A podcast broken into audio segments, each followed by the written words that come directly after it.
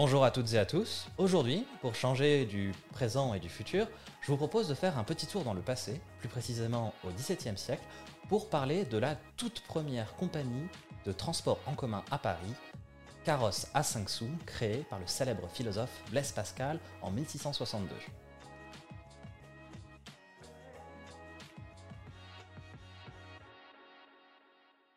Et oui, bien que Pascal soit surtout connu pour ses pensées, il a aussi été un homme d'affaires.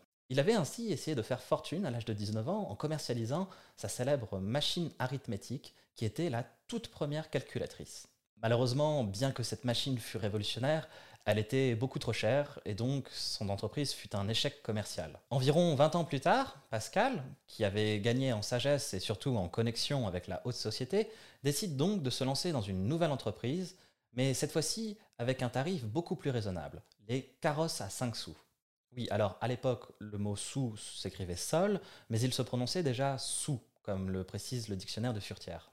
L'idée de Pascal était aussi simple que révolutionnaire, proposer aux Parisiens un service de transport en carrosse, fiable et régulier, le tout à un tarif assez modique. Pour vous donner une idée, 5 sous, ça fait environ 5,60 euros, ce qui est plus cher qu'un ticket de métro, mais globalement beaucoup moins cher qu'une course en taxi. En plus de ce tarif fixe, les carrosses à 5 sous présentaient déjà certaines des caractéristiques les plus fondamentales des transports en commun tels qu'on les connaît aujourd'hui. Ils avaient ainsi des itinéraires fixes, ainsi que des départs réguliers, environ deux tous les quarts d'heure, et surtout, ils partaient quoi qu'il arrive, même si le carrosse n'était pas rempli. Petite remise en contexte, à l'époque, Paris avait 500 000 habitants, ce qui en faisait la deuxième plus grande ville d'Europe, juste derrière Londres.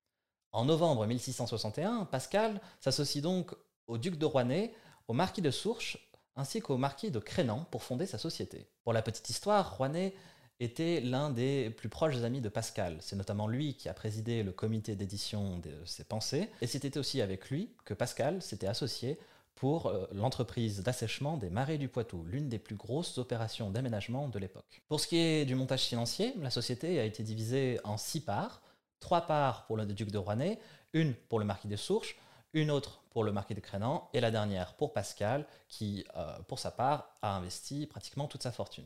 Le 19 janvier 1662, Louis XIV signe les lettres patentes qui autorisent le lancement de l'opération et qui au passage confient le monopole de ce service à Pascal et ses associés qui vont donc pouvoir ouvrir cinq lignes de carrosses.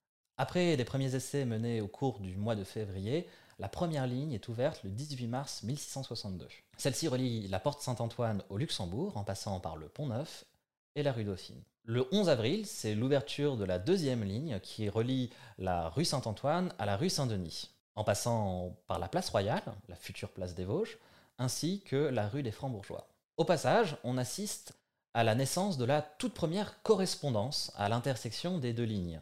Il faut ainsi changer au cimetière des Saints Innocents, c'est-à-dire pas très loin de l'actuel Châtelet, pour aller de Luxembourg au Palais Royal. Le 2 mai, la troisième ligne relie le Luxembourg à la rue Montmartre, en passant par le pont Saint-Michel, le pont Neuf et la place des Victoires. Le 24 juin, l'ouverture de la quatrième ligne marque une autre grande première dans l'histoire des transports en commun, la première ligne circulaire. Cette ligne, qui fait tout le tour du Paris de l'époque, est en fait un peu l'ancêtre de la petite ceinture et du périphérique. Comme cette ligne est beaucoup plus longue que les autres, une nouvelle tarification est mise en place. La distance parcourue déterminant le prix de la course. La ligne est divisée en six tronçons, délimités chacun par des bureaux. Et dès qu'on passait deux bureaux, on devait repayer 5 sous. Enfin, le 5 juillet, la cinquième ligne relie le Luxembourg à la rue de Poitou en passant par le pont Notre-Dame et la rue Saint-Martin. Malheureusement, Pascal meurt le mois suivant, le 19 août 1662, à l'âge de seulement 39 ans. Dans son testament, il lègue la moitié de sa part aux hôpitaux généraux de Paris et de Clermont afin d'en faire profiter les plus démunis. Bien que Pascal aurait voulu que les carrosses à 5 sous puissent être empruntés par l'ensemble des Parisiens, le service s'adressait principalement à la bourgeoisie. Celle-ci commençait à être riche, mais elle n'avait pas nécessairement les moyens d'acheter et d'entretenir un carrosse comme le faisaient certains aristocrates parisiens. Assez rapidement, les laquais en livrée, les soldats en uniforme et les manœuvriers ont été interdits de carrosse à 5 sous. Ce genre de discrimination sociale peuvent choquer nos sensibilités modernes, mais la société d'Ancien Régime était ainsi faite. Cependant, on pourrait relativiser tout ça dans la mesure où la disparition des premières classes dans les RER e ne date que de 1999. Très concrètement, les carrosses à 5 sous étaient tirés par 4 chevaux et pouvaient accueillir jusqu'à 8 passagers. Les carrosses étaient conduits et gérés par un cocher et un laquais en casaque bleu aux couleurs du roi et de la bonne ville de Paris. Et si je précise ça, c'est parce que dans le Paris de cette époque, ce détail vestimentaire n'était pas si anodin et répondait en fait à des préoccupations très concrètes. En effet, dans des rues souvent étroites et dégradées, et surtout remplies de piétons, on pouvait rapidement se retrouver dans des situations conflictuelles. Et oui, les embouteillages et les embrouilles dans les rues de Paris datent d'avant les voitures et les scooters. Arborer les couleurs du roi et de la ville permettait donc de prévenir une certaine partie de ces conflits d'usage en affichant une image très officielle. Le service des carrosses à 5 sous commençait à 7h du matin et se terminait vers 8h du soir. Pour ce qui est des arrêts, il suffisait tout simplement de demander au cocher de s'arrêter, et ce à n'importe quel endroit de la route, un peu comme on le fait actuellement dans certaines navettes. Pour le plus grand bonheur de Pascal et ses associés,